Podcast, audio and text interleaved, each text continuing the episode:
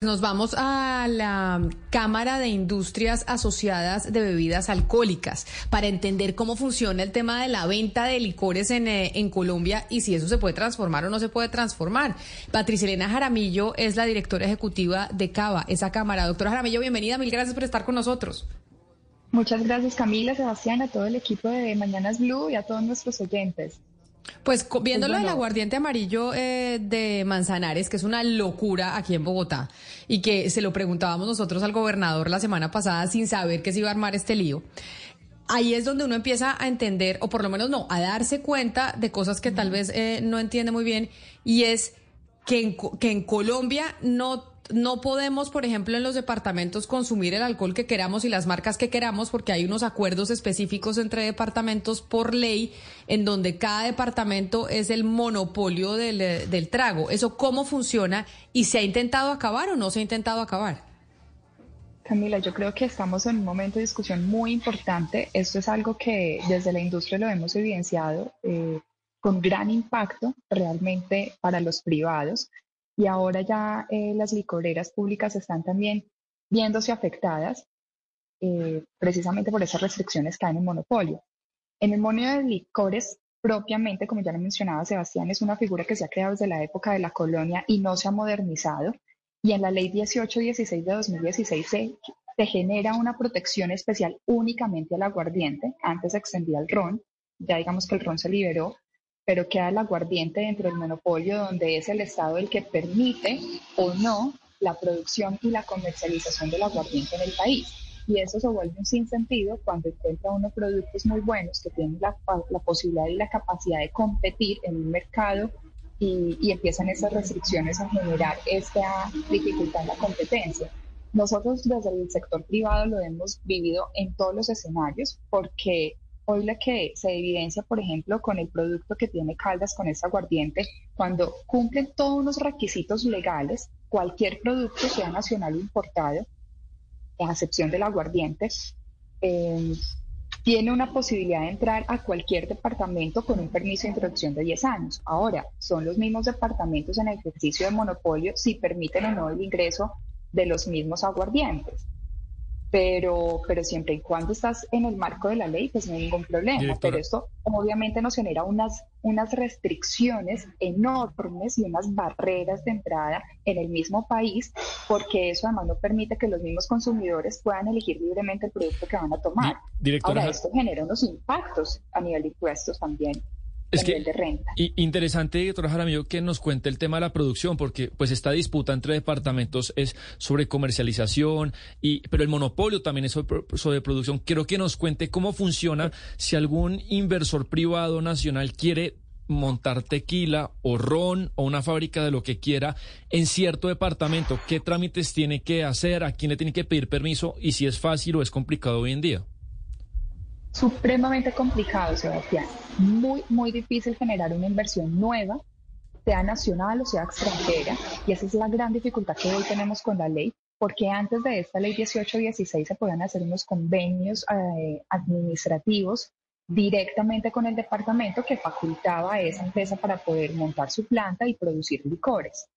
Ahora con la ley tiene que ser bajo un modelo de licitación pública, pero ese modelo solamente te da posibilidad para las empresas que hoy están establecidas en Colombia. Quiere decir que si yo hoy como empresa nueva o como persona natural quiero hacer una inversión para producir licores, pues no es tan fácil porque eso viene sujeto a que tengo que tener un registro sanitario que tengo que presentar en el pliego de condiciones que diseña el departamento y pues no va a tener un registro sanitario si no tengo una planta funcionando. Pero la planta funcionando mínimo es una inversión de 50 mil millones eh, y si es una empresa de emprendimiento puede ser mil millones, que no es una suma eh, menor realmente.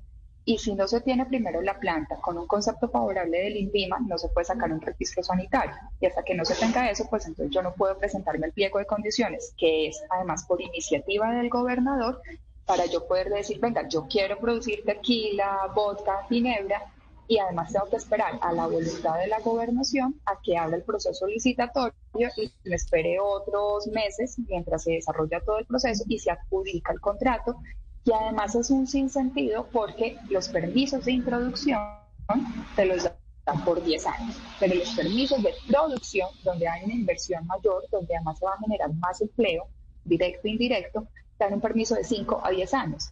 Y con una inversión tan grande, pues no es un negocio atractivo absolutamente para nadie, salvo los que ya hoy están establecidos, pero que además también les representa unas limitaciones enormes a la hora de hacer una ampliación también de sus portafolios o de sus empresas. Hoy la ley nos ha dejado muy limitados y este escenario de producción, pues lo que les decía al comienzo, pues nos afecta mucho más a los privados porque las licoreras ya tienen establecidos eh, sus plantas, ellos pueden producir libremente lo que los productos que ellos a, bien consideren, pero nosotros sí tenemos que estar dentro de un marco regulatorio diferente, bajo una licitación pública, con unos tiempos de producción menores, pero que además nos deja una desventaja mayúscula frente al producto eh, incluso importado, porque aquí no hay ningún tipo de restricciones. Si yo tengo un producto que cumple con todos los requisitos legales, simplemente puedo solicitar, tocar la puerta del departamento, mire, yo quiero vender tequila Beatriz Elena en todo el país, eh, entro, no sé, a Risaralda, a Quindío, a Cundinamarca, al Valle, cumplo con todos mis papeles, todo está ok, con un clon, y me dejan entrar por 10 años. Pero los productores nos limitan con estos modelos contractuales y un tiempo de producción que es tan corto que ni siquiera se puede amortizar las inversiones. Esto para los que hoy están y lo que les digo, no se permite tampoco la posibilidad de inversiones nuevas, sean nacionales o extranjeras, porque el mismo modelo no da la posibilidad. Ahora, lo que uno empieza a ver es que eh, esta producción, nosotros hemos sido muy muy críticos de alguna manera y, también propositivos porque le hemos dicho que este modelo tiene que cambiarse unos eh, permisos de introducción, de haber unos permisos de producción. Directora, perdóneme la interrumpo, pero es que antes de que usted, porque usted está hablando mucho de producción y habló un poquito sobre la venta o la introducción de otro tipo de alcohol o de productos alcohólicos, de bebidas alcohólicas a, los departamentos. Y sí me gustaría preguntarle por eso, porque yo me imagino que esto podría meter a Colombia en un problema con pues los, los otros países miembros de la Organización Mundial del Comercio, porque esto me suena a que los productos importados, los productos, las bebidas alcohólicas importadas, al tener esas reglas tan estrictas para entrar a la venta, pues eso es una violación de un acuerdo del cual hacemos, de una organización en la cual hacemos parte, ¿nos mete en problemas este, esto con, con otros países con los que tenemos acuerdo o no? No, mira, al contrario, eso fue lo que resolvieron con la 1816. Y las ventajas que se dieron a producto importado fueron muy grandes en comparación con las limitaciones que nos dejaron a los productores.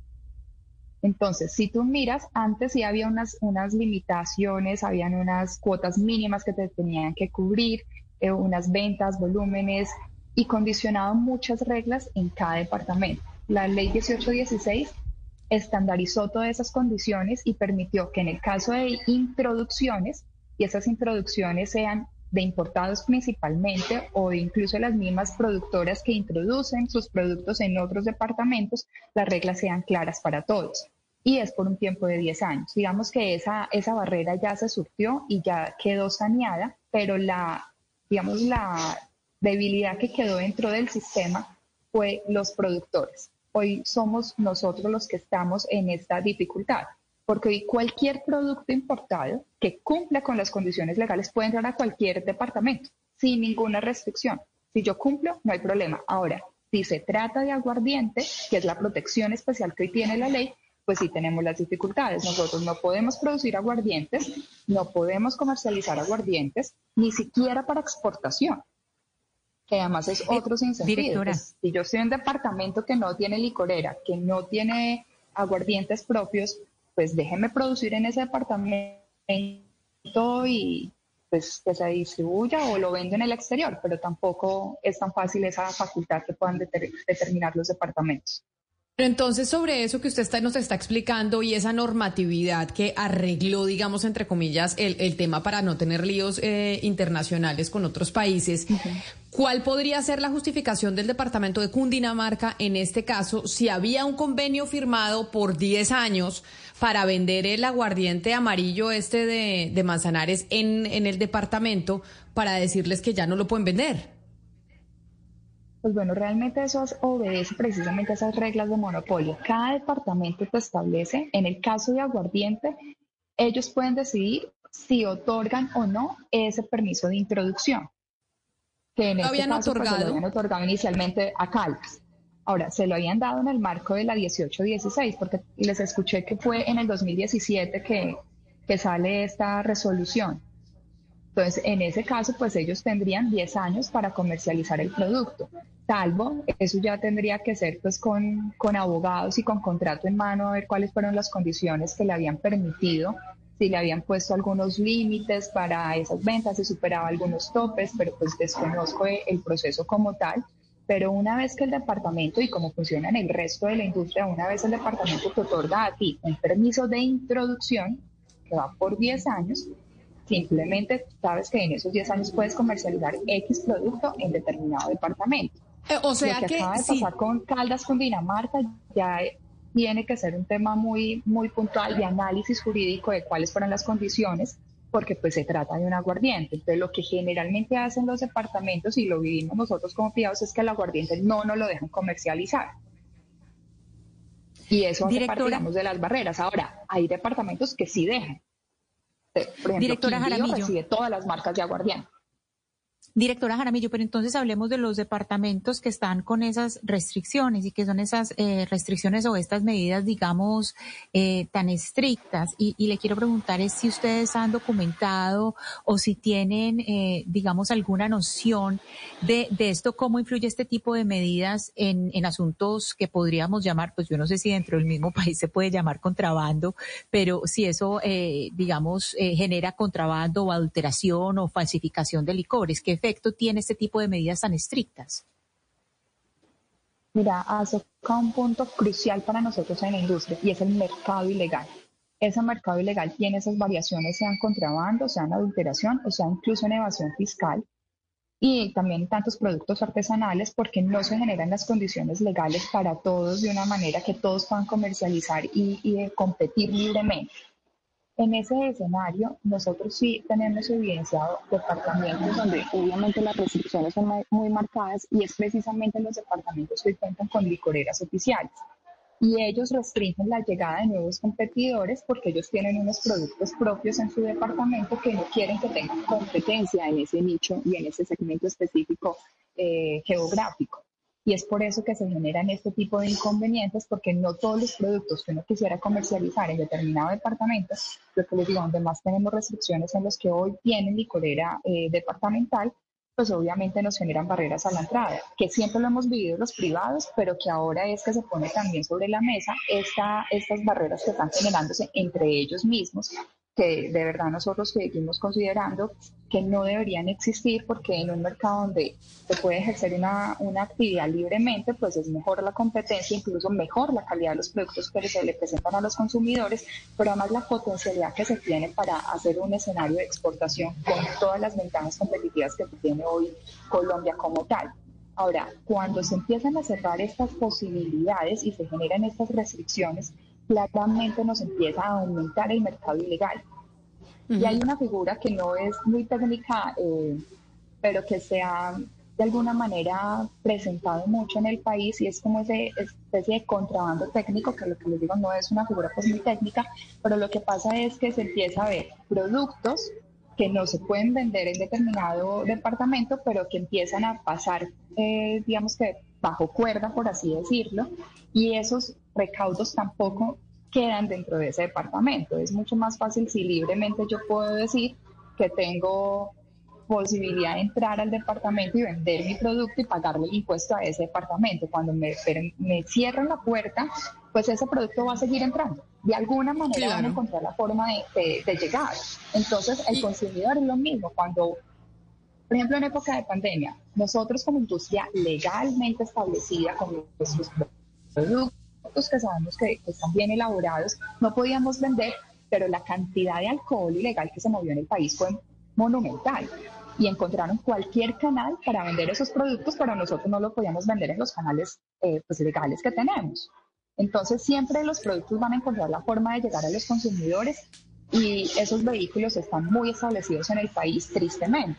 Entonces, estas barreras, pues lo que va a terminar generando es que no llega el producto por un canal legal, no va a pagar el impuesto, que es lo que precisamente financia el sector de salud, educación y deporte en el país, y eso va a generar unos impactos a nivel de rentas monumentales. Entonces, aquí se tiene que hacer un debate de verdad de frente con el país, un, debate amplio, que es lo que le estamos apostando, que es lo que queremos. Hay unas licoreras que son patrimonio de los colombianos, eso no es de un departamento, es de todos nosotros. Todos pagamos impuestos y todos debemos estar también haciendo una vigilancia. Si a una licorera le va bien, a todos nos va bien, porque eso son también las rentas que se tienen para el país.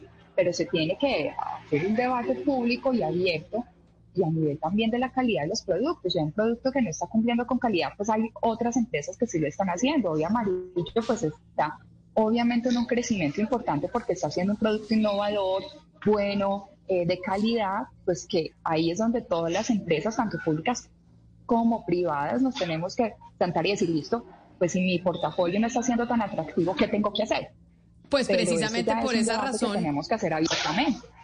Precisamente por esas razones que la habíamos llamado, eh, la quisimos llamar a usted, doctora Beatriz Elena eh, Jaramillo, directora ejecutiva de Cava de, Cava de la Cámara de Industrias Asociadas a las Bebidas Alcohólicas, para entender un poco lo que había detrás, que ahora es un tema entre departamentos, pero que había sucedido antes eh, en el pasado con productos, digamos, de la empresa privada, con los eh, productos de las licoreras de los departamentos. Mil gracias por haber estado aquí con nosotros hoy en Mañanas Blue y habernos explicado todo este sistema que a veces no, no entendemos de por qué, por ejemplo, en Barranquilla no es tan fácil consumir néctar, en Bogotá no es tan fácil consumir antioqueño o no se consigue el llanerito y no se consigue el doble anís y otros aguardientes que hay en, en todo el país. Mil gracias por haber estado aquí con nosotros. Una última junta. Y es algo que se queda por fuera de esta discusión y lo van a evidenciar y es que hoy los trapiches paneleros pueden producir aguardientes y rones libremente, fuera de monopolio. Y esto va a ser también una gran posibilidad que tiene el país para ser un principal productor de ron artesanal, premium y convertir a Colombia hoy como es México con el mezcal. Y eso es una gran apuesta que tiene el país y tenemos todas las posibilidades para hacerlo con la caña que tenemos en todo el país que se produce y darle toda esa transferencia de valor, de conocimiento y principalmente calidad de vida a nuestros productores y campesinos en el campo si le abrimos las puertas a que los mismos productores puedan salir a vender sus productos sin ni siquiera tener esas restricciones que hoy tenemos. Mil gracias, doctora Jaramillo. Muchas gracias. Claro que sí. un saludo especial.